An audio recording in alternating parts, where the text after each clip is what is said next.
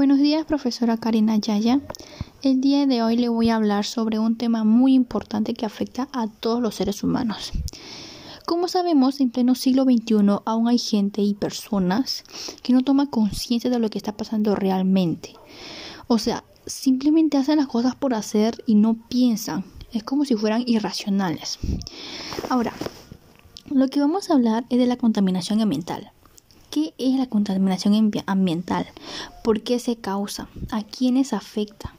Bueno, se denomina contaminación ambiental a la presencia de componentes nocivos, ya sean químicos, físicos o biológicos, en el medio ambiente, el entorno natural y artificial, que supongan un prejuicio para los seres vivos que lo habitan, incluyendo a los seres humanos. Obviamente, la contaminación ambiental afecta a todos ya sean los animales, animales marinos y obviamente los seres humanos. Ahora, ¿cuáles son las causas de la contaminación ambiental? Las causas de la contaminación ambiental suelen ser la tala excesiva de árboles, como la deforestación, obviamente, sabemos que los árboles nos facilitan el aire, emisiones y vertidos industriales a la atmósfera y a la hidrosfera, extracción, procesamiento y refinamiento de combustibles fósiles, petróleo, carbón y gas natural. Sabemos que eso es muy tóxico y obviamente afecta al aire que nosotros mismos respiramos y nosotros mismos lo causamos. Producción de energía con combustibles fósiles y otras fuentes no renovables. Ahora, pero todas esas causas, ¿quién lo hace? ¿Acaso son máquinas? Obviamente las máquinas, pero las máquinas, ¿quién las maneja? Obviamente el hombre el hombre sabiendo que esto causa al medio ambiente, que obviamente el medio ambiente le va a causar al propio hombre, lo hace. O sea, no toman conciencia, hacen las cosas por hacer y no piensan ni siquiera en su propia salud. Ahora, ¿cómo afecta la contaminación ambiental? En efecto, la contaminación atmosférica urbana aumenta el riesgo de padecer enfermedades respiratorias agudas, como la neumonía y crónicas, como el cáncer del pulmón y las enfermedades cardiovasculares. La contaminación atmosférica afecta de distintas formas a diferentes grupos de personas. Ahora, sabemos que también hay varios tipos de contaminación. No solamente vamos a decir que la contaminación es todo. No, la contaminación también hay hídrica del suelo, acústica, lumínica, visual, térmica del aire. Pero en específico vamos a hablar del aire. Porque, porque obviamente todos de aquí vivimos de oxígeno y el oxígeno es aire, HO2. H2O, perdón, si no me confundo.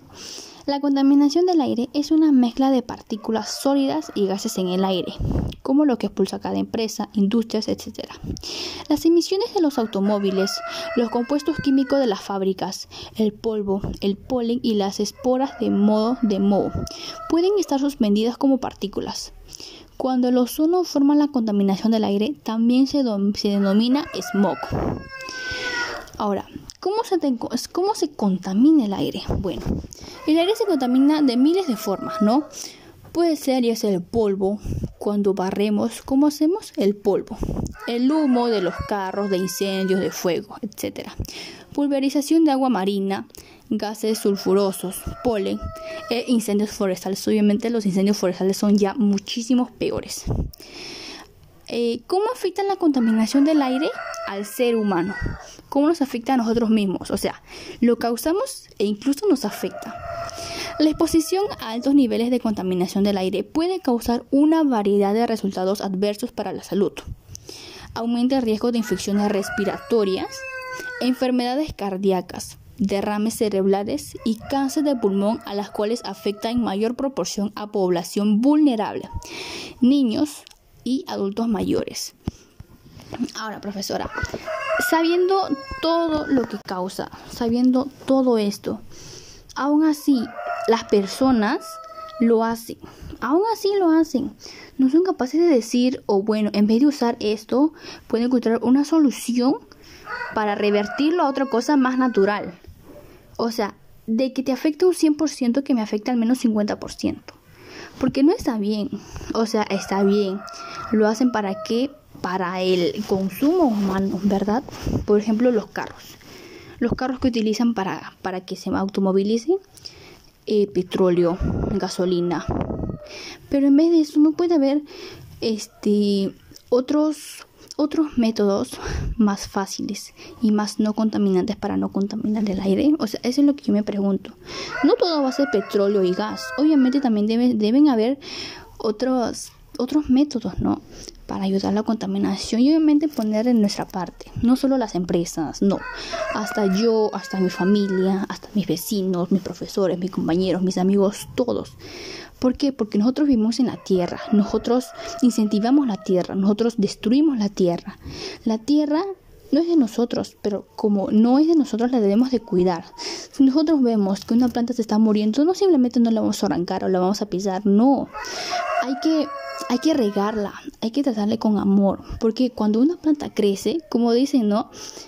Cuando es un árbol más, o sea, los árboles te dan vida, las plantas te dan vida, las plantas te dan oxígeno. Por ejemplo, en mi caso, a mi mamá le encantan las plantas. En mi casa hay un montón de plantas y eso es bueno, porque por una parte ayudas al medio ambiente y por otra mejora tu oxígeno, ¿no? O sea, hay que tomar conciencia también. No todo va a ser, no, no voy a quemar basura, eh, no voy a botar basura a la calle. No, se trata de ayudar al ambiente de muchísimas formas y para eso no hay pretexto. No es que yo no puedo. Cuando, cuando uno sale a la calle, obviamente ve una basura. En vez de solamente mirarla, y ya punto. Al menos con una pequeña basura que veas y recogiéndola, ayudas al medio ambiente o no. Entonces, profesora, yo creo que ahora deberíamos tomar muchísima conciencia de lo que está pasando. ¿No? Gracias.